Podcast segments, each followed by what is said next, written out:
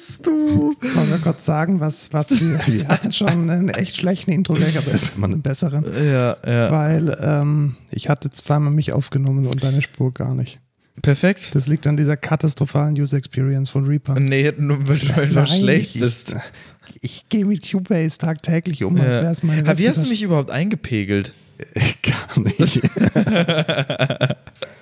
Ach ja, sehr gut. ja, gar nicht. Deswegen bist du jetzt auch Feuerrot, aber ich glaube, das liegt an dem Lacher am Anfang. Ja, das liegt an dem Lacher. nicht normalerweise bin ich ja nicht so laut. nee, Okay. normalerweise hast du keinen Humor. Was? Hallo und willkommen zur 34. Folge Code Culture Podcast. Hier ist wieder der beste Podcast über Nerdkultur und Gartenarbeit in ganz Pfaffenhofen an der Ilm. Ich bin Lukas. Und ich bin Markus und wir arbeiten beide bei Excentra und sind dort Programmierer, hat man früher Die gesagt. besten Programmierer. Softwareentwickler, Developer. Entrepreneurs. Nee, Entrepreneur sind wir nicht. Achso, Was, was hast du denn diese Woche so hey, gemacht? jeder ist Entrepreneur. Ja, Entrepreneur seines eigenen Lebens. Ja, genau. Das schreibt man dann am besten in sein Facebook-Profil oder so. Was ich letzte Woche gemacht Ja, habe, genau. ähm, ich habe Ark gespielt, mich noch mehr darüber aufgeregt, weil Sehr das gut. Spiel einfach kompletter Müll ist. Kauft euch nicht die Epic Games Version von Ark. Äh, man kann keine Mods damit spielen, es ist einfach schlecht und man kann auch keine zu keinen Servern connecten, es ist alles Kacke. Aber du hast ja jetzt einen eigenen, oder du willst ja einen eigenen Arc-Server auf, aufsetzen. Genau, am Freitag geht's los ähm, mit ein paar Kumpels, da freue ich mich schon drauf. Da, da zocken wir dann auf dem Ark-Server, auf der Ragnarok-Map. Das wird geil. Das wird toll. Ich habe ich hab nicht äh, Arc gespielt, sondern ich habe Oper angeschaut. Beziehungsweise Welche Oper? genauer, ja genau, welche Oper, denn es gibt ja gerade wegen der Pest keine Oper. Äh, normalerweise gehe ich gern mal in Ballett oder Oper. Und ähm, das äh, bei, die Bayerische Staatsoper, die hat sich gedacht, sie machen mal unter operlive.de regelmäßig Montagabends Live-Übertragungen und das war echt mega nice. Also ich muss wirklich sagen, auch die, normalerweise ist es oft so, dass so bei Live-Übertragungen die Kameraführung echt eine Katastrophe ist und das war da echt gut. Und was mir sehr gut gefallen hat, ist äh, den, den kleinen Humor, den sie damit eingebaut haben. Warst du schon mal in der Oper? Nein, Weißt du, was an der Oper echt massiv nervt? Handys, Ja, und was noch? Opas. Ja, Husten, Genau, das wollte ich damit Gemurmel, sagen. Irgendwelche Bonbons, die in epischer Breite ausge, äh, ausgepackt werden. Und sie haben sich gedacht, hey, um dieses Erlebnis auch zu Hause anbieten zu können, machen wir so eine kleine Soundmaschine unterhalb von dem Videoplayer, wo man Bonbons auspacken kann, wo man sich Gemurmel einspielen kann, Handy klingeln, Huster, Türknallen. Türknallen ist auch super. Also Türknallen der Oper ist Zum Beispiel. Perfekt. Genau, dann mach mal, mach mal das Bonbon. Das ist mein. Warte. Okay. Ah, super. Genau. Ich hoffe, auch, man hat es gehört. auch lange genug, auch lange genug ausgepackt, das ist ganz wichtig. Auch Gebur. Geil. Ja, wenn es dann doch nicht so gut war, aber Ja. es war tatsächlich gut. Also äh, Respekt, ich glaube, das war sogar das äh, Bayerische Junior Ballett. Haben sie ganz gut gemacht. Äh, Höhepunkt war da Rachmaninow. Ähm, sehr zu empfehlen. Finde ich sehr lustig. Äh, Oper live und es lohnt sich alleine schon, um irgendwie Handyknallen, nee, nicht Handyknallen, Handyklingeln Handyklingeln. und Türknallen, äh, Huster und Klatschen und Buß einzu. einzu sehr gute Tür. Sehr cool, ja. äh, unbedingt machen. Coole Idee. Und wenn ihr, wenn Corona vorbei ist, äh, einen Euro verdienen wollt und dann in der Staatsoper den Einlass macht, dann lasst bitte die Tür nicht knallen. Das ist echt so mega nervig. Genau, dann kommen wir gleich zu den News. Nein, wir haben noch was gemacht heute. Echt? Ja, Ach so, ja, Clubhouse, ja klar. Ja, hast du das da ein- reingeschrieben? Ich sehe das nicht. Ja, richtig reingeschrieben. Ist sehr gut. Wir haben einen Clubhouse-Raum aufgemacht. Ja, das war aber auch nicht der Rede wert. Also, es ist genau eine Person gekommen Die und die wir kennen auch wir gleich- auch persönlich. Genau, gleich zum Speaker erhoben. Genau. Und ähm, Hatten wir einfach so einen schönen Talk mit dem. Genau, ich fand es jetzt nicht. Also ich hätte gehofft, dass man, dass man mehr, ähm, mehr gepusht wird, wenn man zum ersten Mal überträgt. Ja. Das war jetzt nicht der Fall. Nee. Ja, also, also- machen wir vielleicht nochmal, vielleicht auch nicht. Vielleicht auch nicht. Also, Also ihr habt es verpasst an der Stelle, ne? Genau, also wenn Also- ihr uns äh, Clubhouse hören wollt, dann folgt uns einfach. Wir haben die, die unsere Handles nochmal in die Shownotes gepackt. Und wenn da nächstes Mal auch keiner mehr reinkommt, dann ist der Hype auch schon vorbei. Genau, wenn ihr jetzt keinen Bock, wenn ihr bei Spotify seid und äh, keine Shownotes habt, Lukas Rott mit C und 2T einfach zusammengeschrieben. Genau, ich heiße der 135 1R43. Genau, das ist dann doch ein bisschen schwieriger, aber ja. Ja, heißt, heiße ich so? Ich glaube, ich heiße so. Ich oder? glaube, ich glaub, du heißt so, ja. Ja, ich glaube, ich heiße so. Ja. Wie sehe ich eigentlich gerade aus? Keine Ahnung, wie du aussiehst. ich habe sehr gut, sehr gut, sehr gut. Du hast immer noch deine Bad Hair Day Mütze auf, Genau. aber du machst es nicht mehr den Fehler, die, die Kopfhörer über die Mütze zu ziehen, weil dann nämlich das Übersprechen von deinem Monitoring Sound nicht mehr, nicht mehr so stark Richtig. ist. Sehr gut gemacht. Ja, Es habe ich mitgedacht. Ja, Es- sieht es gut aus? Nee, Nicht? nee, leider nicht. Ich bin echt froh, dass du hinter diesem Schallschutzding äh, bist. okay, das sieht echt kacke aus. Das sieht, das nicht so gut. Du hast jetzt dein, dein Handy als, als Spiegel verwendet. Ja, ja, habe ich, habe ich, habe ich. Ja, sieht nicht so gut aus. Also äh, danke, danke für den Schallabsorber. Für Danke Gesicht. an den Schallabsauger. Kommen wir zu Ja. den News. Ist übrigens ein guter Schallabsorber. Wollen wir den mal picken oder den mal als, als, als No-Code der Woche machen? Ja, mach. Ja, also das ist ein, wie heißt dieses Ding? Ähm, ich schaue mal, mal kurz nach. Mach das doch, wir nehmen das, du hast doch eh schon No-Code der Woche. Mach das doch dann später. Stimmt, dann kann man das später machen. Ja, es ist eine gute Sache. Mann, Dann, ähm, wo wollen wir weitermachen? Mit den News. Richtig. Die ich Ähm. jetzt zum dritten Mal announced habe. Echt? Ja. Sollen wir danach drei Kapitelmarken machen? Nein. Gut, dann kommt. Jetzt kommen wir zu den News. EU-Abgeordnete zu Tracking im Internet. Ja, was sagst du denn zu, zu Tracking im Internet? Finde ich nicht geil. Ja, finde ich auch nicht geil. Äh, ein sehr gutes Interview in meiner Lieblingszeitung, der Tageszeitung. Da hat ähm, die Frau Gese, ihres Zeichens äh, grüne Abgeordnete im EU-Parlament, Heißt die nicht Gies? Gies, So wie im Englischen? ich glaube nicht, ich glaube, das ist Die Mehrzahl von Goose? Nee, ich glaube, das ist eine. Gänse? Nee, ich glaube, ich glaube, das ist eine Gese. Ich glaube, das ist eine Alexandra Gese, die kommt bestimmt irgendwie aus Deutschland. Ich glaube, das so. ist. Ich Ich sage jetzt- mal Gese zu ihr. Alexandra Okay. Gese. Äh, die hat sich interviewen lassen und hat dort eine Initiative vorgestellt, dass äh, das Tracking und insbesondere das Anlegen von Shadow Profiles verboten werden soll. Oder anders, dass der Benutzer, also du und ich und wir alle, die Möglichkeit haben sollen, uns davon zu opt-outen. Und das finde ich eigentlich relativ gut. Das finde ich sagen, auch ziemlich nice. Weil mir geht dieses Tracking gehörig auf den Zeiger. Also äh, können die, kann die vielleicht auch noch abschaffen, dass man auf jeder Kackseite diese Cookies machen kann? die Cookie-Binde. Das ist ganz schlimm. Also dann dann habe ich, dann hab ich nochmal einen Code der Woche heute, wie man die Cookie-Binde los wird. wirklich? Ja, tatsächlich. Oh mein Gott, ja bitte, bitte. Ähm, dann mache ich das als, als äh, Code der Woche, ja, die Cookie-Binde loszuwerden. Aber grundsätzlich äh, fand ich das sehr spannend, wie ähm, tief drin die Frau Gese in diesem Thema ist und auch die ganzen, wahrscheinlich ist sie halt hart betroffen. ja, vermutlich, weil sie wahrscheinlich den ganzen Tag irgendwelche, irgendwelche Bio-Artikel äh, angeboten bekommt und eigentlich überhaupt keinen Bock mehr drauf hat. Natürliche Öle. Natürliche Öle, Essential Oils. Ja, genau. Und so ähnlich, so ähnlich ist es, ist es ja für, für uns alle. Also irgendein Werbenetzwerk meint auch, ich sei irgendein Filmkomponist und bietet mir irgendwelche lustigen Samples an. Das ist einfach, ich finde es, ich finde es nicht in Ordnung, dass Firmen, die mit Werbung ihr Geld verdienen, von mir mehr wissen als wahrscheinlich meine Familie, meine Freunde. Das muss nicht sein und deswegen, Ja, ich weiß aber schon ganz schön viel über dich. Also, ja, aber du weißt jetzt ja nicht, welche Samples ich wie lange angeschaut habe, welche Samples. ja, das stimmt. Und ähm, das finde ich ganz gut. Und ich glaube, das würde auch ganz stark dazu beitragen für eine Demokratisierung des Werbemarktes, weil sind wir mal ehrlich, die Firmen, die am meisten über uns wissen, sind Google und Facebook und deswegen können die sich auch auf dem Werbemarkt am deutlichsten behaupten. Und Das stimmt. Deswegen ziehen sie dann auch über die Netzwerkeffekte, die davon ausgehen, die meisten Werbekunden an, was dann wiederum zu einer starken Monopolisierung des Werbemarktes führt, was dann wiederum dazu führt, dass andere Medienangebote keine Werbung mehr bekommen. Und das ist keine gute Entwicklung. Also äh, Thumbs up für diese Initiative. Ich hoffe, da wird was draus und ich hoffe, dass es nicht so lange braucht wie die DSGVO. Ich glaube, die war acht oder neun Jahre unterwegs. Vielleicht schaffen wir das viel ein bisschen schneller.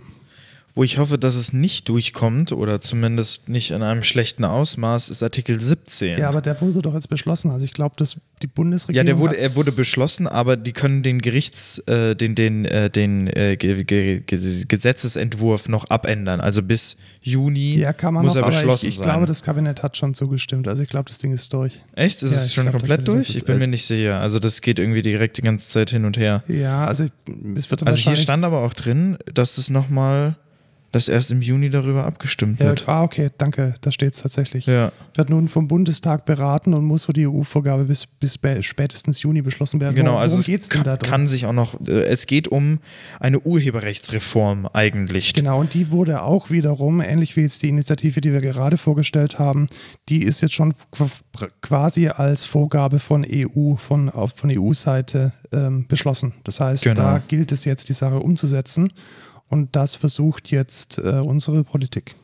Übrigens, Artikel 17 war vorher Artikel 13. Ähm, ich weiß nicht. Ja, da hat man einfach verändert, weil irgendwann kam das in so ein schlechtes Licht. Genau, ja, gesagt, genau. Hey, Das- ja, lass ihn mal lieber Artikel und 17. Dann sind die ganze Demos auch weg. Ja, ähm, war quasi auch so. Ich, ich weiß nicht, ob ihr bei der Demo dabei wart. Wenn ihr sehr internetaffin seid, äh, hätte ich euch dazu geraten auf jeden Fall. Ich war dabei. Hm, Ich sehe es tatsächlich ein bisschen, bisschen weniger kritisch als du, weil ich kenne auch die Seite, Musiker zu sein und zu sehen, wie YouTube einfach mir kein Geld gibt. Also so finde ich, ist es auch überhaupt nicht mehr. Ich finde, YouTube hat schon sehr viel unternommen, um Urheberrecht. Ich meine, die haben den ganz, die haben das beste System, um urheberrechtlich geschützte Inhalte, vor allem Musik, zu erkennen, entwickelt. Und das funktioniert auf deren Seite. Content ID, Ja, es stimmt schon, dass die Also- Mechanismen sind okay. Ich glaube eher, dass, und da bietet diese, diese EU-Vorgabe auch ordentlich Spielraum, dass es eben auch zu einer Entlohnung kommt.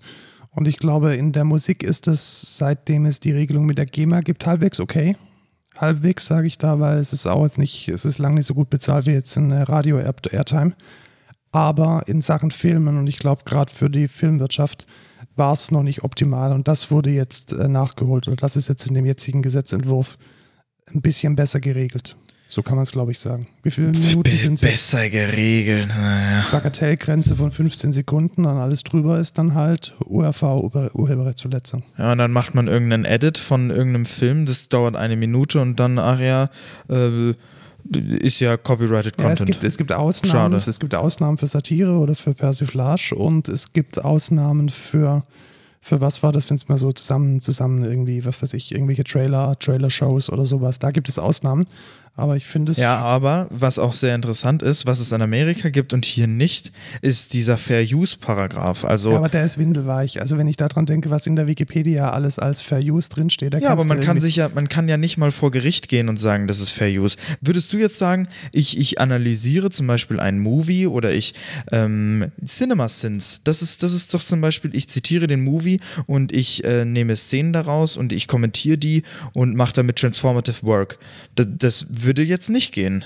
Nee, das würde damit nicht gehen. Ja, also in dem Moment, wo ist, das ist doch Kacke. hm, weiß ich nicht. Also Wie, also, wie kannst du mir denn da nicht zustimmen?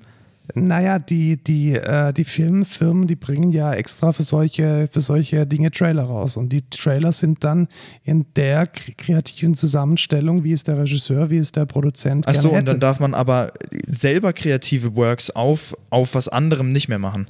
ja, also- sehe ich tatsächlich so. Also ja, ja, ja gut, dann darfst du auch keine Melodie benutzen, du darfst keine Samples benutzen. Ist ja von dem, ist ja von dem originalen Artist. Stimmt. Transformative Work, kompletter Bullshit. Was, was ist das denn? ja finde ich so schon richtig. Also wenn ich jetzt zum Beispiel dran denke, was Bushido mit, mit, den, mit den Tracks von Dimo Borgel gemacht hat, da ist null kreativer Input drin. Der hat dieses Ding gesampelt und darauf gerappt. Das ist nicht okay, dass da der ursprüngliche Urheber nicht dafür bezahlt wird. Das ist es nicht.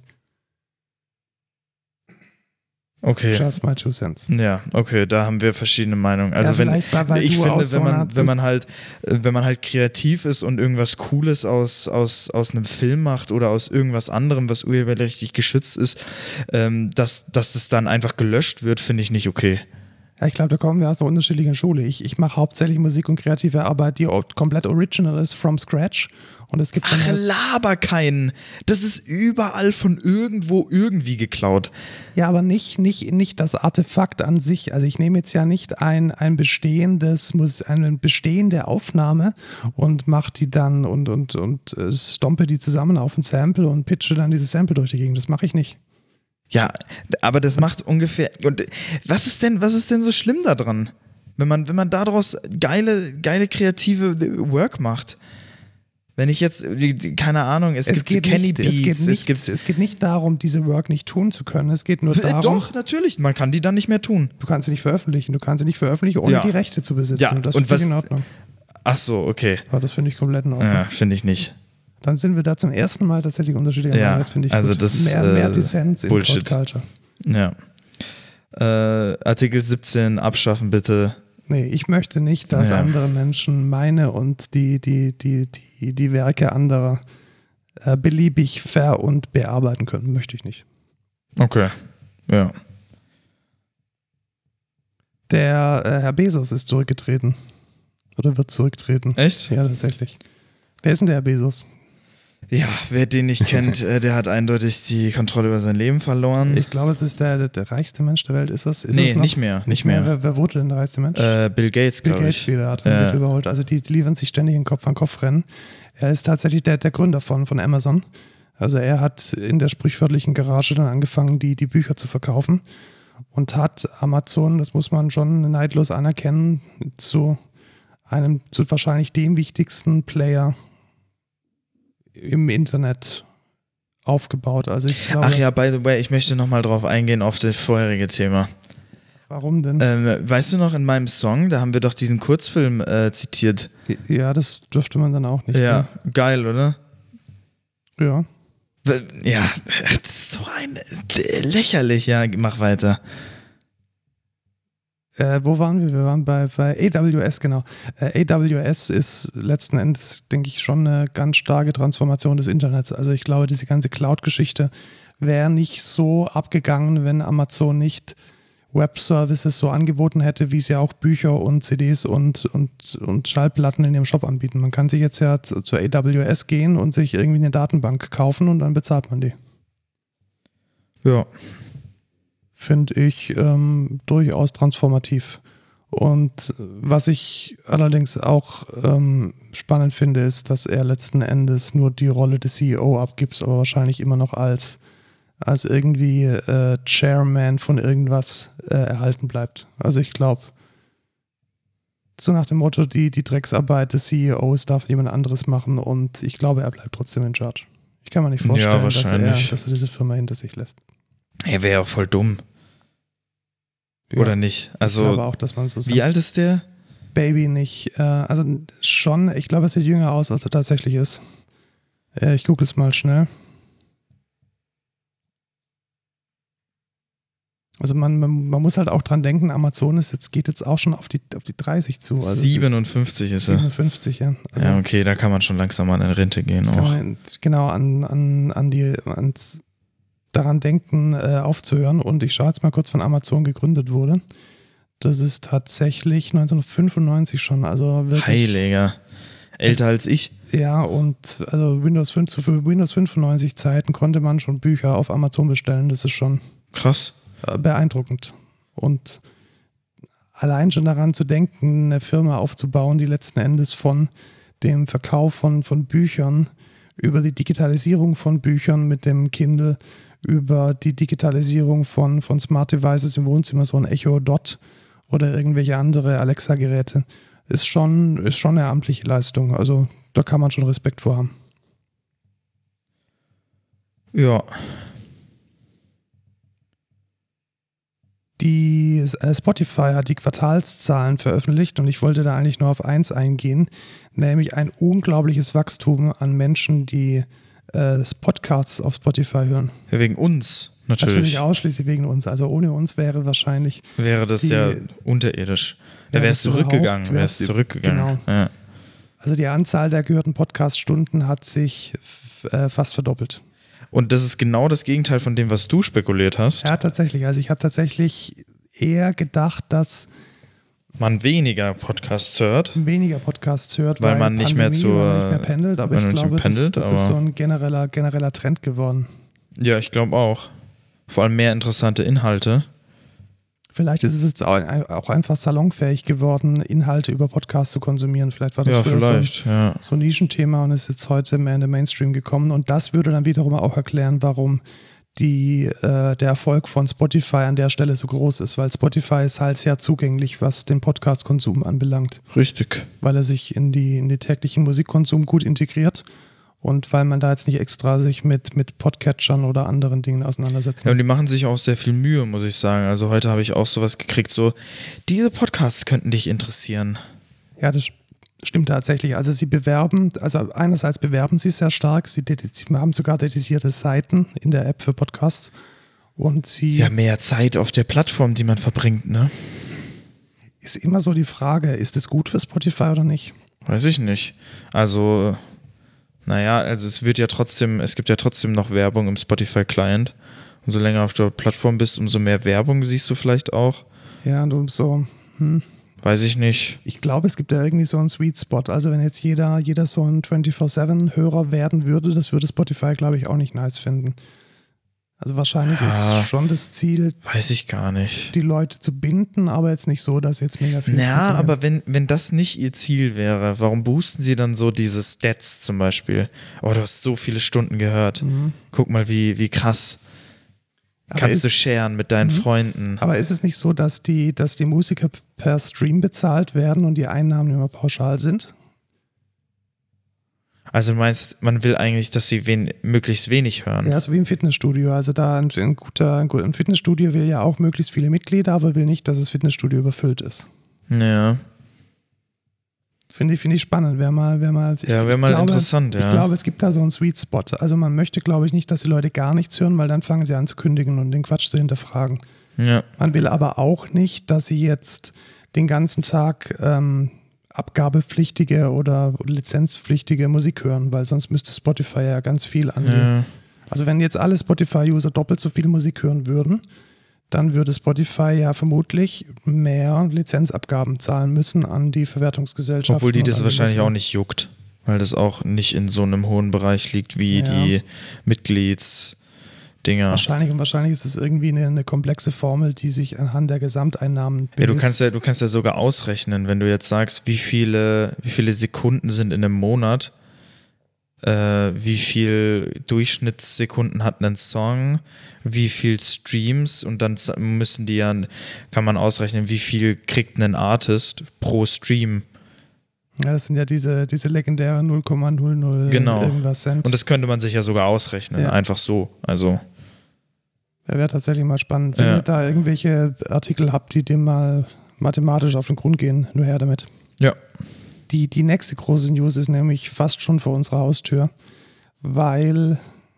Ist es schon vor unserer Haustür? Schon vor der Haustür. Einfach, einfach kurz rausgehen und dann kannst du in das iCar, in das Apple Car reinhüpfen.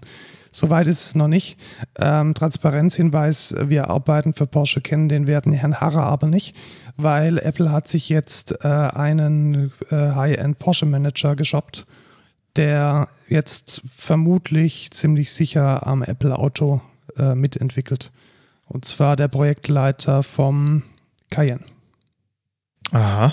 Der wurde aus dem schönen Stuttgart, Stuttgart, äh, abgeworben in Silicon Valley und macht jetzt für Apple Autos, und da kam gerade vorhin, vorhin die Breaking News rein, dass es wohl ein Joint Venture mit äh, Hyundai gibt. Hyundai. Ja.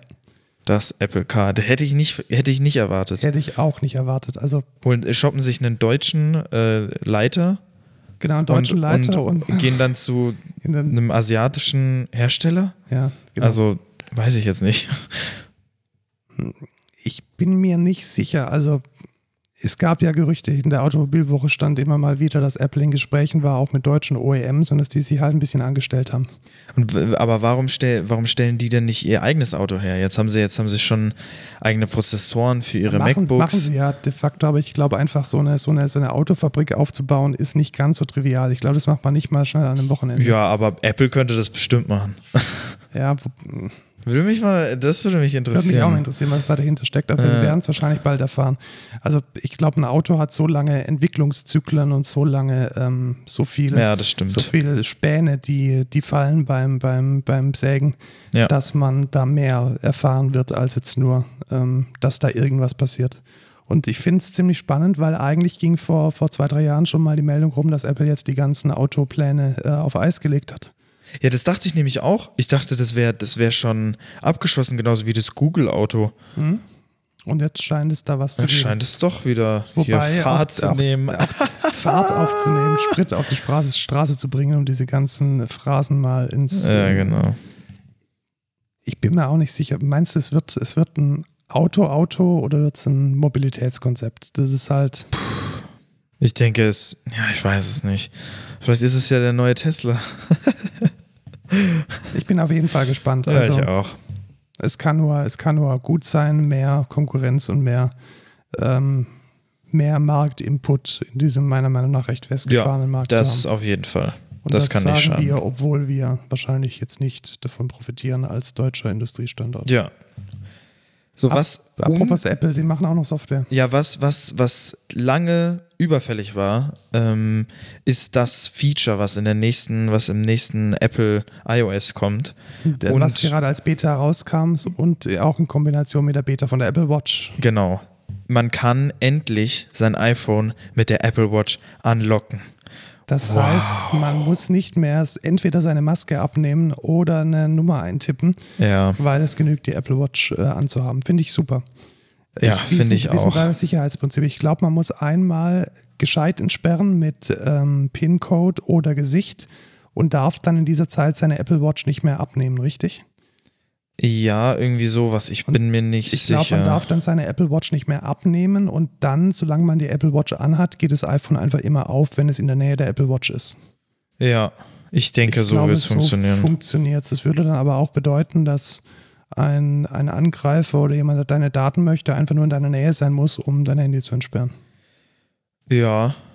Ja, aber der muss ja, ach so, quasi Ja. jemand, der mein Handy geklaut hat. Ja, jemand klaut dein Handy oder möchte eine Information von dir abgreifen. Das wäre dann schon möglich, wenn er halt, was weiß ich, im Radius von. Ja, aber deine dazu muss er erstmal mein Handy klauen und wenn ich merke, mein Handy ist geklaut, dann kann ich auch einfach meine Apple Watch ausziehen und dann kann das auch nicht mehr entsperren, weil meine Apple Watch dann nicht mehr entsperrt ist, weißt Ja, du? ja, Also ich sehe da nicht so den krassen Security kein- Risk. Kein großes äh, Risk, aber es ist, ist auf jeden Fall ein bisschen mehr Lücke als jetzt im klassischen. Das Man stimmt. muss sein lebendes Gesicht Aber reinhalten. da geht mir auch, da will ich die Convenience einfach haben, weil mich nervt es wirklich. Ja, also Klassiker ist natürlich irgendwie im Supermarkt die Einkaufsliste. Ja, immer. Und dann, dann steht man irgendwie vorm Gemüseregal und es ist dann genau in dem Moment das iPhone schlafen gegangen und dann irgendwie wieder seine PIN einzugeben. Ist echt Ja, das ist sehr, sehr nervig. macht keinen Spaß. Nee. Äh, Spaß machen tut aber GraphQL. Ähm, und früher, früher, früher, als noch nicht heute war, beziehungsweise gestern, musste man, um äh, GraphQL mit dem allseits beliebten Spring Boot Framework zu verwenden, musste man da alles selber coden.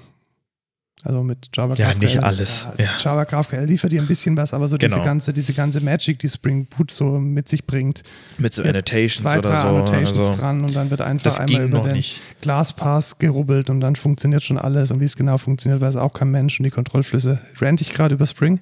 Ja. Ah, okay.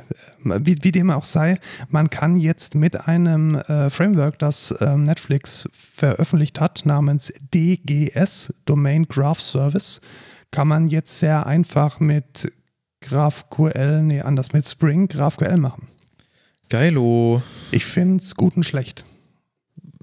Schlecht, weil Schema First. Ja, genau, schlecht, weil Schema First, also Haben wir schon ein bisschen drüber geredet in dem Genau, haben wir- Clubhouse haben wir im Talk. Clubhouse Talk schon äh, drüber gerantet. Es gibt zwei Möglichkeiten. Entweder man schreibt eine API, indem man zuerst den Code schreibt und dann wird aus dem Code der Contract, also dieser, die, die, die API-Spezifikation abgeleitet. Das finde ich eigentlich deshalb besser, weil es leichtgewichtiger und schlanker ist. Weil Das man stimmt. agiler vorgehen kann und weil es nicht diese, dieses doppelte Pflegen von einer API-Dokumentation oder Spezifikation und dem Code gibt. Also das, man dokumentiert sich sozusagen selbst. Genau. Und Netflix hat jetzt gedacht, nee, machen wir anders. Also wir legen zuerst die Dokumentation oder die Architektur der API an in einer Schema-Datei, in einer GraphQL-Schema-Datei und die wird dann in Java-Klassen transformiert mit Code Generation. Bisschen fishy. Und wenn diese, dieser generierte Code kann dann verwendet werden, um die API dann auszuimplementieren. Ich Ja. kann es verstehen, warum das für Netflix cool ist, weil Netflix ist, denke ich, eine, vielleicht ist nicht so eine mega Enterprise-Firma, aber sie haben auf jeden Fall einen sehr, ich möchte jetzt mal sagen, ihr System muss gut miteinander reden können. Robust. Robust sein, ja. Das ist, glaube ich, das gute wahrscheinlich haben Keyword. sie, haben sie deshalb auch ein ganzes Team oder einfach eine ganze, eine ganze Gruppe von Menschen, die sich um API-Design kümmern. Und dann ist es arbeitsteilig natürlich wesentlich sauberer, wenn diese API-Architekten dann mit diesem Schema um die Ecke kommen und das wird dann nur noch ausimplementiert von irgendwelchen anderen Dudes. Für Menschen wie dich und mich und wahrscheinlich 90 Prozent der Menschen da draußen ist, glaube ich, der Code First Approach der bessere. Weil da ist es ja traditionell so, dass ein Team einen Microservice oder einen Service verantwortet. Und wenn die dann noch irgendwie einen separaten API-Architekten brauchen, der anfängt, da irgendwelche Textdateien zu generieren, ich weiß nicht, ob das so geil ist. Nee, finde ich jetzt ehrlich gesagt nicht so geil. Aber das muss man halt sehen, wie man, wie man das will. Ich finde halt, der Code First Approach ist deutlich flexibler und der Schema First ist deutlich robuster. Ja, ich glaube, so kann man sagen. Aber robust nicht nur in, einer, in einem technischen Sense, sondern auch in so einem Kollaborationssinne, also dass verschiedene Teams gut miteinander arbeiten und der Ja, Service ja. vom anderen mit dem des anderen gut funktioniert. Und vielleicht dann, auch konzeptual. Also Ja, man, genau. man legt halt einmal fest und dann hat man es halt, ne? Genau, kann ich mir sehr gut vorstellen. Wenn es da irgendwie ein Team gibt bei Netflix, das mega gut ist, APIs zu designen, dann machen die den ganzen Tag nichts anderes, als diese Schemas äh, Ja. Den Leuten zur Verfügung zu stellen. Und dann ist halt alles aus einem Guss, dann ist alles, dann passt alles zusammen. Ja. Und das hat man mit so einem Code-First-Approach, zumindest in der großen Firma halt nicht. Also ich kann es verstehen, dass Netflix das so macht, aber ich glaube für die Feldwalten Entwickler, die eine funktionierende API brauchen und jetzt sich nicht irgendwie zwei Monate ins Kämmerchen einschließen, um eine API zu designen, ist der Approach wahrscheinlich nicht so geil. Ja.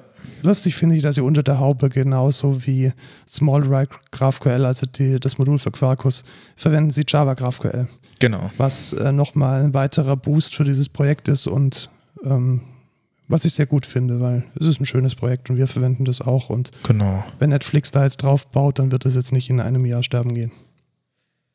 Ja, hoffentlich, hoffentlich. Wäre wär doof, gell? Ja. Was aber nicht doof ist, ist unser Thema der Woche. Ja, genau. Wir, wir malen lustige Diagramme. Genau, es geht um Architekturdokumentation. Oder? Ja, genau, Architekturdokumentation. Also wir wollen mal drüber reden, wie man ähm, Softwarearchitekturen oder in unserem Fall auch Cloud-Architekturen, wie man die am besten grafisch zu Papier oder virtuellem Papier bringt, damit man mit seinen Kollegen und Kolleginnen darüber reden kann und jeder versteht, was Sache ist.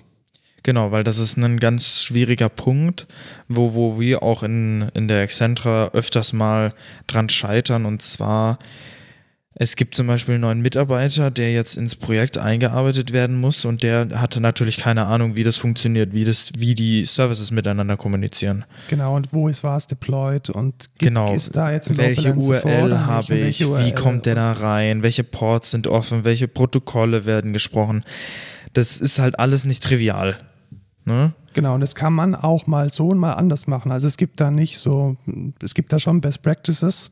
Aber, Aber, ich ob sag, sich es gibt da keinen richtigen Weg. Genau, es gibt da keinen richtigen Weg. Ob der Java-Server jetzt sich bei Import 448 meldet oder auf dem Port 8080, jo, ist halt, vor allem, man kann auch ganz viel aus anderen Lichtern halt sehen. Also du kannst ja eine, eine Architekturdokumentation jetzt auch machen mit irgendwie, ich mache hier einen Use Case oder so. genau, also du möchtest vielleicht nur die Java-Packages dokumentieren. Vielleicht. Und wie die miteinander kommunizieren oder, oder. du bist zu, zuständig fürs Operating und dich interessiert eigentlich nur, welche Dinge deployed sind.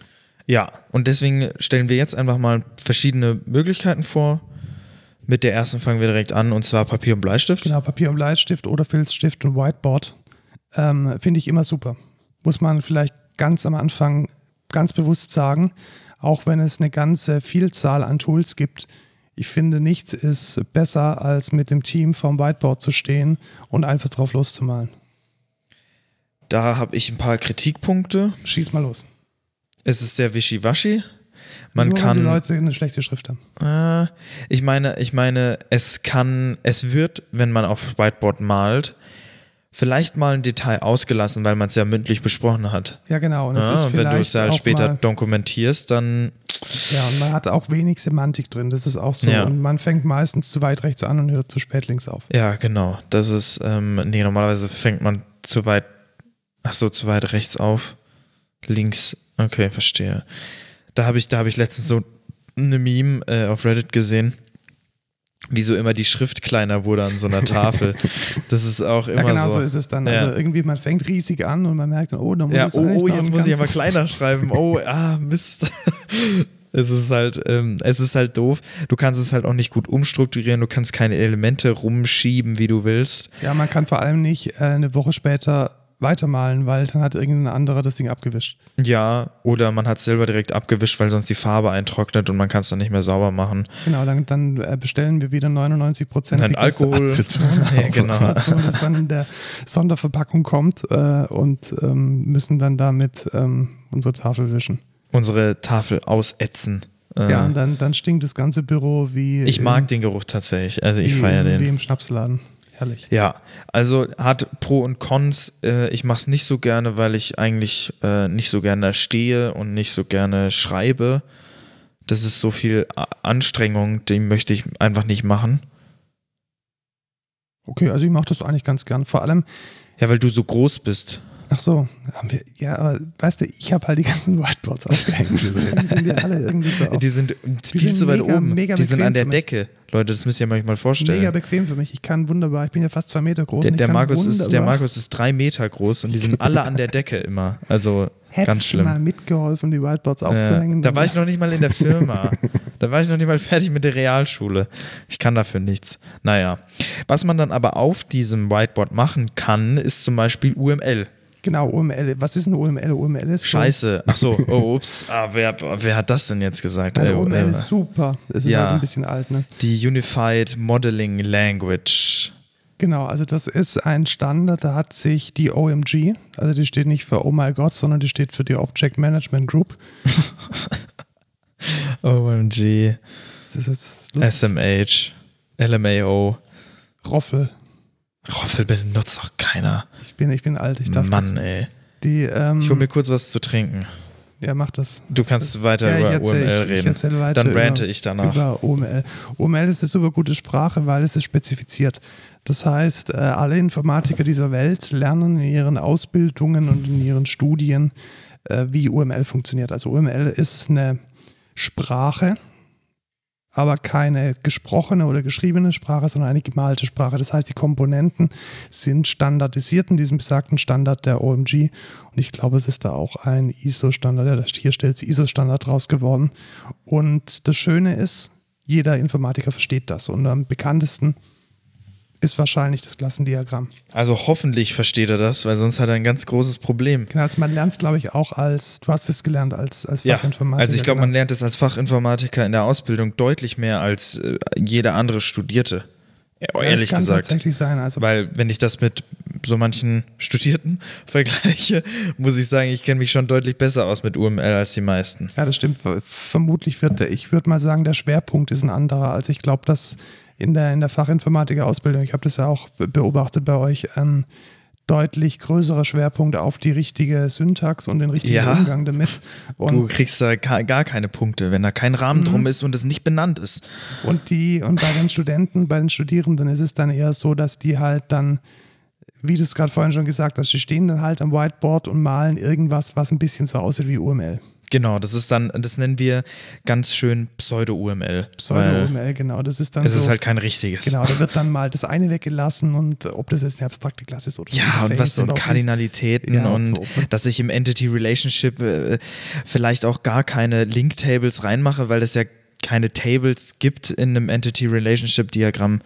Das juckt ja auch keinen. Genau, ob das ne? jetzt Objekte Äh, oder Klassen sind, ist eigentlich auch Genau, so eigentlich auch man, egal, ob das jetzt eine Instanz ist oder nicht. Man kann in einem Klassendiagramm auch ruhig mal ein, ein, ein, ein Statusdiagramm, wie heißt das ganze State, ähm, Zustandsdiagramm. Zustandsdiagramm, genau, das habe ich gesucht, das Wort. Zustandsdiagramm reinmachen oder mal ein Mannequin reinmalen, dann ist das Ja. halt ein Use-Case-Diagramm. Genau. Also das nimmt man äh, nicht so. Obwohl es auch ein Sequenzdiagramm sein kann, Genau, weil es da könnte auch ein Sequenzdiagramm ja, sein. ja. Und in der Praxis ist es, glaube ich, eher so eine Art Werkzeugkasten, aus dem man sich bedient, um wiederkehrende Pattern halbwegs allgemeinverständlich darzustellen. Ich glaube, das ist die, das, was es in der Praxis ist. Nee, Man muss syntaktisch komplett richtige UML-Diagramme zeichnen. Sonst kommt der Lukas und haut dir auf die ja, Finger oder wie? das ist so. Ich habe das drei Jahre lang musste ich leiden. Da jetzt leidet jetzt jeder dafür, mit. jetzt Da dafür, leidet dass- jetzt dass- jeder mit. Wenn da kein Start- und Endpunkt in diesem Zustandsdiagramm sind, dann ist das nicht richtig. Das muss umrahmt sein und muss einen Namen haben. Also aus meiner Praxis, also das Einzige, was mich wir- wirklich aufregt, ist, wenn jemand, oder das ist übrigens ein Fehler in der Wikipedia, den fixe ich gleich, wenn, ähm, wenn jemand ähm, Aggregate und Komposition nicht richtig hinkriegt. Ja. Weil das ist wirklich ein wichtiger semantischer Unterschied. Tatsächlich. Und wenn die Leute dann irgendwie. Was ist so- was, ne, Markus? Ja, was ist die einmal, Komposition? Einmal gibt es das äh, Ganze nur ohne das äh, Teil und einmal gibt es das Teil nur ohne das Ganze. Ja, und was ist was? Die Komposition ist die, wo das Elternteil mit abgerissen wird. Richtig. Ein Aggregat ist da, wo das Elternteil trotzdem noch weiterlebt, wenn das, Genau, das Kind Beispiel, weiterlebt, genau, wenn das Eltern nicht mehr Beispiel, da ist. Die Rechnung macht ohne Rechnungsposition recht wenig Sinn. Genau. Ein Auto ohne Räder ist aber durchaus okay, weil ein Auto kann auch mal Räder wechseln. Nee, du musst es, glaube ich, andersrum sehen. Du musst, äh, du musst vom Elternteil aussehen. vom Elternteil ausdenken. Wenn es das Auto nicht mehr gibt, dann gibt es die Reifen trotzdem noch. So ja, rum genau, musst so du sehen. so rum kann man Genau. sehen, ja, richtig. Ohne, ohne eine Rechnung gibt es auch keine Rechnungsposition, weil wo ist die denn sonst? Ne? Richtig, und das ist teilweise wirklich ein, ein ganz wichtiges Detail in der Komposition, weil damit, also äh, wer schon mal eine Datenbank gesehen hat, in der irgendwelche verwaisten äh, Datensätze rumliegen und kein Mensch mehr weiß, wo die hingehören, ähm, der weiß es dann zu schätzen, wenn man die Modellierung richtig Und wenn ich eins gelernt habe in meiner Ausbildung, dann ist es ganz wichtig, zuerst zu fragen, wenn es um Aggregat und Komposition geht, ist es eine ganze Teilebeziehung? Weil wenn zu sagen, wir hatten das Beispiel, ich habe einen Apfel und einen Wurm. Wenn es jetzt den Apfel nicht mehr gibt, gibt es den Wurm dann noch?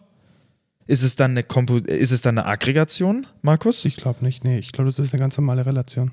Richtig, weil es, weil der Wurm ist ja kein Teil vom Apfel. Nee, und der Wurm hat auch. Also, der hat ja nichts mit dem Apfel zu ich tun. kann dir tausend Würmer nennen, die noch nie in ihrem Leben einen Apfel gesehen haben. Richtig. Deswegen das zuerst. Wir haben eine ganze Schulstunde. Wir haben eine ganze einen Apfel Schulstunde. diskutiert. Haben wir darüber diskutiert? Ach. Nee, ich glaube, es ist eine Aggregation. Ja, jetzt guck doch mal. Und dann so. Dann und zwei Minuten vor dem Ja, Pausengang. Ja, sorry, Leute, ihr müsst doch das zuerst fragen, ob es eine ganze Teilebeziehung ist. Ey, das, das, das bleibt mir bis, bis ans Lebensende, werde ich das, werde ich mich daran erinnern, ey. Erzählst du dann das auch so oft als Anekdote, wie ich meine Anekdoten Ja, erzähle? ja, das Ist auf jeden Fall, ja. Geht es in deinen Anekdoten-Fundus mit Ja, ein? ja. Irgendwann haben dann alle das Gefühl, sie wären mit dabei gewesen in dieser Stunde. Ja, ja, richtig. Ja, Ja, also- Aggregation und Komposition. Äh, Übrigens, Aggregation ist nicht ausgefüllt und Komposition ist ausgefüllt? Was so rum? Also erstmal erstmal müssen wir, glaube ich, sagen, was die, was, was ist überhaupt die Grundform ist. Ich glaube, das ist so eine, nicht eine Raute, sondern so eine Art Diamant. Genau, ist ein Diamant, ja. ist ein Diamant und der liegt äh, so ein bisschen quer. Also der, der ist nicht, Genau. Der ist nicht Eine ähm, Diamantspitze. eine Diamantspitze an einem Pfeil. Und man kann es, glaube ich, es gibt auch einige Frameworks, die es dann äh, rund machen. Und eine Komposition ist. Das ist aber falsch. Ja, aber ich das habe ist nicht tatsächlich UML richtig- Ich habe spezifiziert. aber schon mal gesehen. Also so, so Das ist aber falsch, machen das. Markus. Ich weiß. Da kriegst du also Gut, wir machen es, wir machen die, die, die Raute da dran und alles ist gut. Und die Komposition ist ausgefüllt und die Aggregation ja, ist sag ich ähm, doch. Blank. Also die hat einen weißen, weißen Hintergrund. Ja, Leute, ich, ich, ich habe mein UML drauf. Das musste ich auch für die Abschlussprüfung. Wenn du da das UML-Diagramm verkackst, dann hast du da ganz, da gehen dir ganz viele Punkte flöten. Das ist ganz schlimm. Ja, verstehe schon. Ja. Ähm, gut, also UML, ich möchte ein, noch eine Lanze brechen für UML und zwar finde ich ein Sequenzdiagramm sehr, sehr, sehr sinnvoll. Weil das vor allem dann besonders gut ähm, taugt, meiner Meinung nach, wenn man mit anderen Firmen sich über API-Zugriffe Gedanken Und macht. das kann man sehr oft sehr falsch machen. Kann man sehr oft sehr falsch machen und Lebenszeiten und so werden auch meistens so ein bisschen wegabstrahiert und es ist Was ich, selbstreflexiv. also, was ich auch cool finde, ist das Aktivitätsdiagramm. Da hat man diesen Token-Flow, das ist eigentlich auch ganz cool. Ähm, das, das ähnelt sehr ähm, BPMN, finde ja, ich. tatsächlich, ja. Ähm, Finde ich auch ein cooles Diagramm. Sonst Use-Case-Diagramm benutzt man nie. Ich habe noch nie ein Use-Case-Diagramm Stimmt nicht, stimmt nicht. Ich glaube, wir, haben sogar- wir haben sogar Hörer, die uns ähm, schon mal Use-Case-Diagramme. I. Ekelhaft. Nein, es Ich hasse das Use-Case-Diagramm. es ist- ja, Hast du es- da mal diese, diese Addition da? Diese, Das diese. Problem an den Use-Case-Diagrammen ist, dass sie meiner Meinung nach sehr, sehr, sehr schnell sehr unübersichtlich werden, weil es zu viele, ähm, zu viele Überkreuzungen gibt. Also wenn du die, die einzelnen Rollen, die, die Rollen musst du irgendwo irgendwo hinmalen. Ja, und, Und dann, wenn dann eine Rolle, so ein ja, ja, oder so ein Projektleiter, whatever, wenn der dann tausend Dinge tun kann, dann äh, sieht es extrem schnell sehr Ja, und wo ist, aus. jetzt, wo ist jetzt der Unterschied zwischen Implements und Extends im Use Case Diagramm? In welche Richtung geht denn das? Hä? Das Keine musst du Ahnung. auch wissen, ja? Und das weiß nämlich keiner, das ist voll der Kack. Ihr seht, ich habe ein Trauma. Das ist ein Trauma. Ähm, PTSD. Und LPTSD. ja, richtig. Es ist, es ist schlimm. Als Zustandsdiagramm ist das einfachste. Da dürft ihr bloß nicht vergessen, es darf niemals von einer, von einem Zustand zu einem anderen mehr als eine einen Übergang geben, der keinen Guard hat. Weil logischerweise kann ja der nicht von beiden weggehen, weil wenn da kein Wächter dran ist, nennt man auch Guard, das ist quasi so eine Bedingung, dann, dann der kann der ja nicht weggehen, weil der muss sich ja für einen entscheiden. Ne? Also Ja, genau, weil ganz es kann wichtig. nur das eine oder das andere. Wenn es das eine nicht ist, dann muss es das andere sein und dann Richtig, kann man sich nicht zwischen zwei da entscheiden. aufpassen, End, End, End- und Startpunkt immer benennen. Insgesamt, merkt euch alles benennen einfach. du, du, du, du, du, ähm, Nein, liest sonst kriegt man einen ganz Punktabzug. Ja, es ist, ist alles gut. Ich möchte vielleicht nochmal den praktischen Sinn eines Zustands Was praktisch? Das- Das, da- Zustandsdiagramm um Punkte. nochmal motivieren, weil es gibt nämlich, die, oftmals ist es so, dass man in Software Zustandsübergänge hat. Also bleiben wir bei einem Ticketsystem, welches zum Beispiel ein Ticket von, ein Ticket kann dann von, von Open auf ähm, In Progress auf dann Reopened und so. Und um das richtig zu modellieren, das ist im Code meistens sehr schwer, dann an der richtigen Stelle äh, zu überprüfen, ob die ähm, ob, der, ob der Statusübergang jetzt ein, ein legaler ist oder nicht. Wenn man sich da ein, ein Zustandsdiagramm malt und dieses, diesen, dieses Zustandsdiagramm dann in eine Datenstruktur überführt, in so einen Zustandsautomaten, in so eine State Machine, die das äh, überprüft und die das praktisch for free hergibt, diese Informationen, welche Übergänge wann erlaubt sind, dann ist das sehr beherrschbar, dieses Problem. Ja. Oder man hat zum Beispiel so einen Music Player in so einem Discord-Bot. Zum Beispiel, das ist jetzt unser, unser Praktikantenprojekt tatsächlich, ist ein sehr gutes Beispiel dafür, ja, Ja. sehr guter Punkt. Also man kann natürlich einen, einen, einen Player, der gerade nicht läuft, nicht stoppen. Und man kann nur einen Player stoppen, der gerade läuft. Man kann aber auch nur einen Player pausieren, der gerade läuft. Und man kann nicht aus einem pausierten Player nochmal pausieren. Man kann aber sehr wohl einen pausierten Player stoppen. Also so dieses alte Kassetten, Genau. Kassettenplayer-Prinzip. Und das in einem Zustandsdiagramm abzubilden und dann aus diesem Zustandsdiagramm den richtigen Code abzuleiten, ist sehr, sehr, sehr wertvoll. Das Oder stimmt. auch Embedded-Programmierer, die so, so Fehlerstati, Status ähm, managen müssen. So, dieses Ding hat zu viel Strom bekommen, jetzt ist es halt ein Fehlerstatus und ich komme aus diesem Fehlerstatus erst dann wieder raus, wenn ich sicher sein, dass ich resetten kann. Das kann man entweder tief im Code vergraben oder man macht sich Gedanken, wie dieses Zustandsdiagramm dazu ausschaut und leitet dann aus dem Zustandsdiagramm den Code ab. Ich glaube, Und bei Flugzeugen wird es auch so gemacht. Irgendwie. Ich glaube, unser Chef, der ist ja Fanatiker zurzeit so oder seit längerem jetzt. Flugzeugfan, ja. Flugzeugfan. Und äh, ich glaube, da funktioniert es auch so. Die haben quasi jeden einzelnen Zustand modelliert, den, den dieses Flugzeug quasi Genau, haben und, kann. und dann kann man auch können sauber so- nachweisen, was an alles gedacht ist. Und dann kann man halt jede Eventualität halt bearbeiten, weil man weiß, es gibt nur diese Zustände, die das Flugzeug quasi einnehmen kann. Und so kann ich alles bearbeiten. Mhm, Bei, bei Geldautomaten ist es übrigens genauso. Stimmt. Ah, das ist das, das ist natürlich das, das Vorzeige-UML-Zustandsdiagramm Beispiel. Genau, also PIN richtig eingegeben, PIN falsch eingegeben, Ja. Geld eingegeben, Geld nicht eingegeben, Genau. abgebrochen. Das sind so Ja, die das Dinge, ist, äh, ach, das ist natürlich, wie bin ich darauf nicht gekommen? die, man, die man damit sehr gut modellieren Das kann. habe ich schon und mindestens daraus, fünfmal gemacht. daraus seinen Code abzuleiten, ist halt einfach eine nice Sache, weil man hat ja nichts übersehen. Genau, gehen wir weiter. UML ist. Genau, UML äh, ist toll, jeder kann naja. es, jeder sollte es können und wer es nicht kann, der soll es nochmal lernen. Ja, genau. Wer es nicht kann, ist ein Noob und kriegt Punkteabzug. Jetzt kommen wir mal ein bisschen in diese, in diese Hipster-Ecke. Also jetzt haben wir so die, die traditionellen Dinge hinter uns gelassen und jetzt wollen wir unsere Architektur ähm, vielleicht cool, vielleicht ein bisschen leichtgewichtiger dokumentieren, als wir das jetzt vielleicht mit UML machen. Weil UML, da brauchen wir immer ein Tool dazu, irgendwie Papier, Bleistift. Genau, da kann ich keine Icons einfügen. Das sieht Keine nicht so Icons, geil sieht aus. nicht so gut aus, ist immer schwarz-weiß. Also es hat da schon gewisse Constraints und dazu ist es auch gut, einfach weil es so einen festen Rahmen vorgibt. Jetzt haben wir uns überlegt, hey, wie können wir denn zum Beispiel unsere Kubernetes-Architektur in Diagrammen darstellen?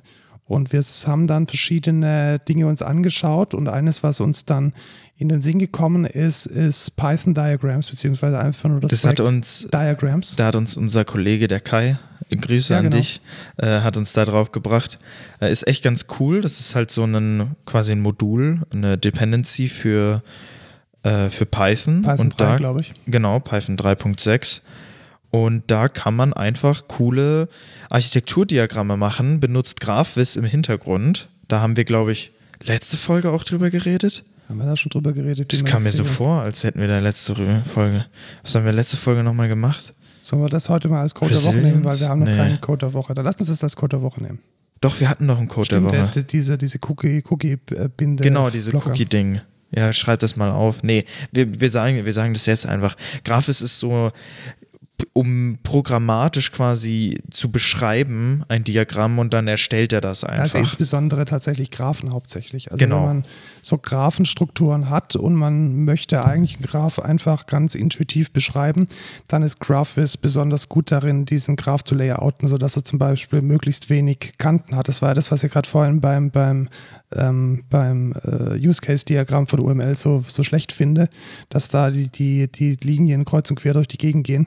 Das versucht halt GraphVis äh, zu minimieren. Man kann da genau. Graphen mathematisch definieren und der wird dann schön gemalt. Und da ist der, der Vorteil, du definierst quasi deine Services und kannst sie dann verbinden und du musst dir nicht keine Sorgen drüber machen, wo du anfängst oder wie du es strukturierst, weil das macht halt Graphis für dich. Genau, man fängt nicht aus Versehen zu weit links an und hört zu spät rechts auf. Was man zum Beispiel mit Graphis auch machen kann, ist äh, Klassendiagramme. Das haben wir zum Beispiel auch bei uns für die OrientDB gemacht. Wir wollten da modellieren, wie ist denn da die, die, die Klassenstruktur wer erbt da von wem und das haben wir auch in Graphis da. Ich habe das, äh, hallo, hier. Ja, und ich. wer hat dir gesagt, wie es geht? Google. ähm, und ich habe mir das dann angelernt.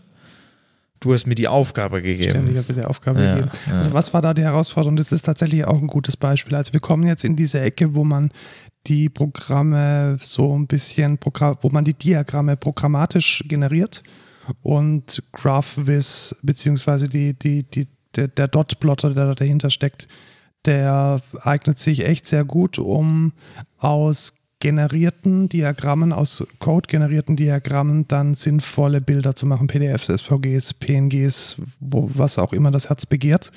Und bei OrientDB, das ist so eine Graphendatenbank, und da hat man den Brainfuck, dass sowohl Datenobjekte in dieser Datenbank drin sind, als auch die Klassenobjekte, die dann praktisch Knotenklassen oder äh, Kantenklassen, Edges oder Vertices sind. Und das sich irgendwie vorzustellen, ist echt, echt, echt schwierig. Genau. Und da kann man mit ähm, einer netten Java-Klasse dann diese, diese Graphis-Datei generieren. Immer aus dem laufenden Programm, auch wenn sich das. Die habe ich geschrieben. Das, echt, wer hat die denn geschrieben, Lukas? Ist das, das ist ein hervorragender Code. Äh, und dann kann man diese, diese Diagramme sozusagen zur Laufzeit generieren und man hat dann immer ein sich selbst dokumentiertes Datenbankmodell. Genau. Und warum das so ein Riesenvorteil ist, vor allem bei uns in dem einen Projekt, da ändert sich die Datenstruktur häufig. Ja, genau. Wir haben einfach ein Projekt mit einem Metadatenmodell und da ist es mega nice, wenn man gerade weiß, was denn Sache ist. Genau, weil da können sich, da können äh, Entities mal geedit werden oder mal deleted werden und dann gibt es die nicht mehr. Und um das einfach dauerhaft immer wieder darzustellen und nicht jedes Mal dieses Diagramm neu zu malen und selber irgendwie versuchen zu verstehen, was, wer erbt da von wem und was weiß ich, gibt es halt das Diagramm. Das macht es deutlich, deutlich einfacher. Genau, und dieses äh, Python Diagrams ist jetzt letzten Endes ein ja, ein Syntactic Sugar, um diese, um diese Graphis-Dateien zu generieren. Und man macht es dann tatsächlich so, dass man deklarativ mit Python-Code die einzelnen Komponenten miteinander verbindet. Wenn ich jetzt da mal so, so ein Beispiel äh, mir anschauen möchte, dann gehe ich da einfach auf die Webseite und dann sehe ich, dass ich da ein einfaches äh, Array aufmache, indem ich dann zum Beispiel sage, ich habe eine Handvoll EC2-Instanzen bei Amazon rumstehen, die heißen Worker 1, Worker 2, Worker 3 bis 5. Und die äh, sind alle verbunden mit, einem, mit einer Relational Databank Und die hänge ich dann da hinten dran und dann bastelt mir dieses Tool aus diesem Code automatisch die Pfeilchen und die Kästchen. Genau. Was da ein Con ist, sage ich mal, man ist nicht so frei. Genau, man man hat hat nur bestimmte Icons. Man hat auch keinen Einfluss auf das Layout. Das ist gut und schlecht. Also, das ist gut, wenn man echt keinen Bock hat, sich um dieses Layout zu kümmern. Und es ist schlecht, wenn man halt das Layout auf eine bestimmte Art und Weise haben will, weil einen gerade was stört. Richtig. Dann hat man ein Problem. Genau, und was, was ich da besonders schön finde, es gibt halt für jede, für jede, es gibt für AWS, für Microsoft Azure, für Kubernetes, sogar für Alibaba Cloud, OpenStack, Firebase, für Elastic gibt es fertige Icons. Also das ist eher wirklich so ein, so ein Lego-Baukasten, mit dem man sich echt schnell im Vim mal schnell so ein Diagramm hinhacken kann. Genau. Und wenn das ist halt auch sehr top-levelig, Ja, sage ich mal. Genau. Aber da erfüllt es auch seinen Zweck. Also so dieses, oh Mist, ich muss für das nächste Stand-Up-Meeting hier nochmal kurz ein Diagramm machen. Da ist es, glaube ich, genau richtig. Also so Ja. überhaupt keine Gedanken machen, wie es gelayoutet wird, vier, fünf Komponenten dokumentieren, bam und fertig. ja. Und dafür taugt es, glaube ich, ganz gut. Und dafür ist es auch zu empfehlen.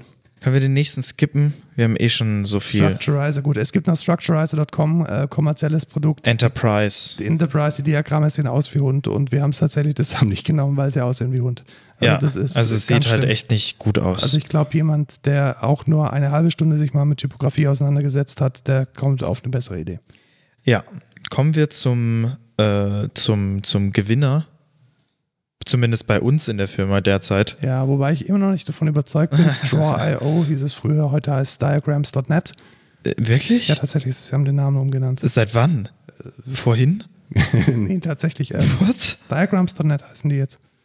Ich finde die, aber wenn du auf draw.io gehst, Dann kommt eine Umleitung. aber es, oh mein Gott, das ist ja schlimm. Das ist ja schlimm. Appdiagrams.net, heiliger. Naja, ähm, das ist cool. Das ist quasi so ein Baukasten, da kannst du Elemente reindragen, da kannst du Texte reinmachen, die kannst du farbig Also was, machen. was ist es denn überhaupt? Das ist ein Online-Editor. Es ist ein Online-Editor für Diagramme. Nicht nur online, du kannst es auch offline genau, machen. auch es gibt offline auch machen, ja. Desktop-Clients für Mac, für, für Windows, ich glaube sogar für Linux. Es gibt auch Command-Line-Tools, um XMLs von, von Diagrammen direkt in äh, PNGs umzuformen. Genau, man kann es auch sehr easy mit äh, Plugins in Confluence und Jira verwenden. Es gibt ungefähr auch fast jedes Icon dort. Man kann neue Icons hinzufügen. Man kann auch sein Wohnzimmer damit planen, weil es auch Möbel-Icons gibt. Genau, man kann sich selber quasi einen Standard zusammenbauen. Sowas, was wir auch gemacht haben in unserem Case. Ich glaube, ja, Draw.io kann man so halt, es ist halt ein Baukasten. One Ne? size fits all. Also ich glaube, Genau. die, wichtigsten, die wichtigsten Themen sind am Ende fällt ein, ein XML raus. Und dieses XML kann man dann mit einer, mit, es ist glaube ich sogar Open Source, mit dieser Open, mit verschiedenen Open Source Clients anschauen oder entsprechend rendern in verschiedene Grafikformate. Ja, man, der große Vorteil ist, man kann halt jedes Diagramm darstellen. Man kann damit auch rein theoretisch BPMN darstellen. UML, eigentlich alles. UML, äh, für. UML ist es sogar fast gemacht. Also es gibt da sehr viele Presets auch für UML, die zur Hälfte nicht richtig sind. Ähm, Kommen wir mal zu, zum Negativen. Ich finde es tatsächlich, es ist ein bisschen zu frei. Also ich, es ist mega, mega easy, einfach ein Diagramm zu machen, das 15 Look and Feels von Icons hat, äh, 10 Farben, die nichts miteinander zu tun haben, fünf Farbverläufe, dreidimensionale Icons mit Flat Icons zusammen und wenn man da kein Auge für, für eine übersichtliche Informationsdarstellung hat, dann sieht das Ding relativ schnell sehr schlecht aus. ja, Ich würde sogar sagen, das Diagramm, das Sie auf der Startseite hier haben, sieht schlecht aus. Da hat es, ja ernsthaft, also wa- was ist dieses Icon hier viel zu flach? Dann einmal ein Amazon-Logo, einmal nicht. Manche Icons haben einen Farbverlauf, andere haben keinen. Manche sind flat, andere haben Ja, Outlines. Es sieht einfach sehr inkonsistent aus und ich kriege da jetzt auch nicht die Informationen raus, die ich vielleicht haben möchte, einfach weil es so mega verwirrend ist. genau. Und war, und wir haben jetzt quasi als, ich würde es jetzt einfach noch erwähnen, als Lösung genommen, wir haben, wir nehmen einen Standard, der nennt sich KDL, also wir für unsere Kubernetes Deployments benutzen wir KDL derzeit, also Was steht ein KDL? Das ist, glaube ich, die Abkürzung. Kubernetes Deployment Language, glaube ich. Äh, Kubernetes.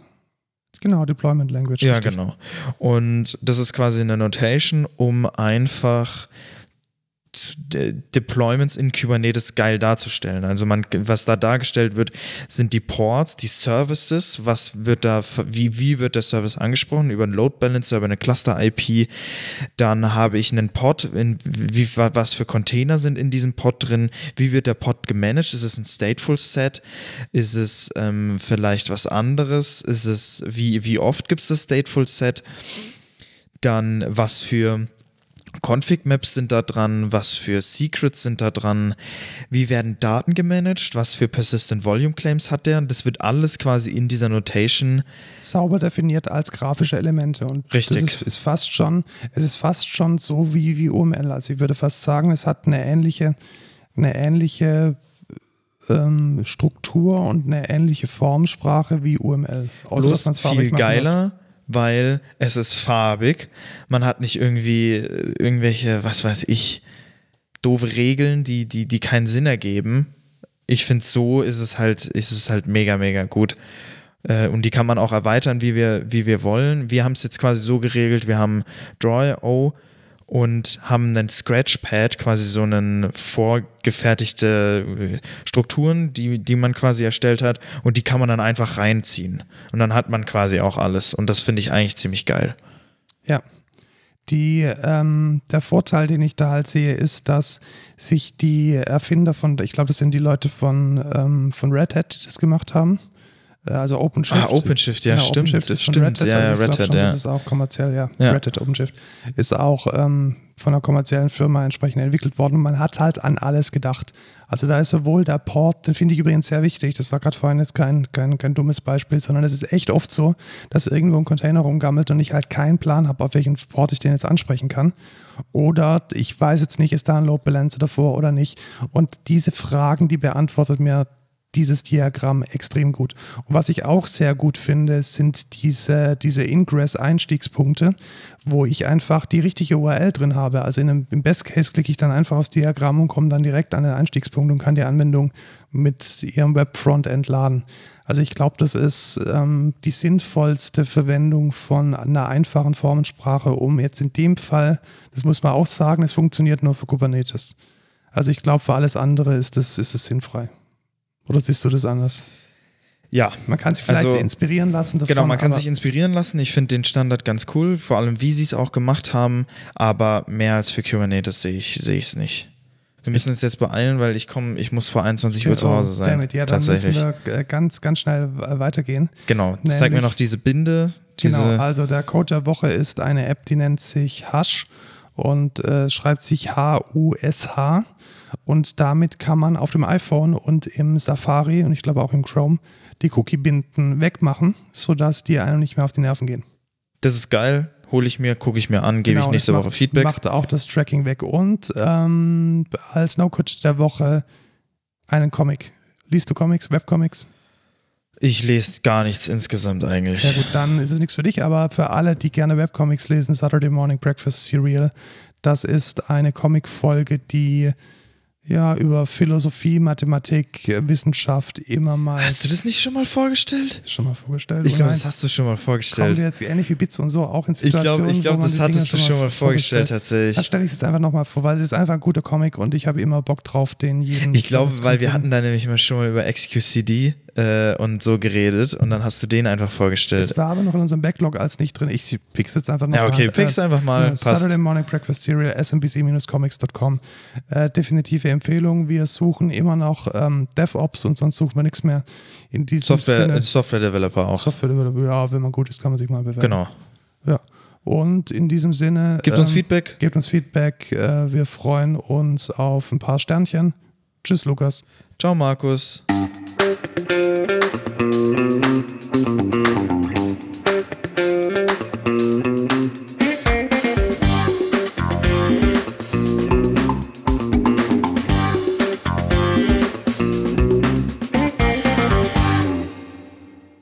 Jetzt renne ich nach Hause. Durch den Regen. Durch den Regen und durch den Sturm, durch den Monsun. Okay.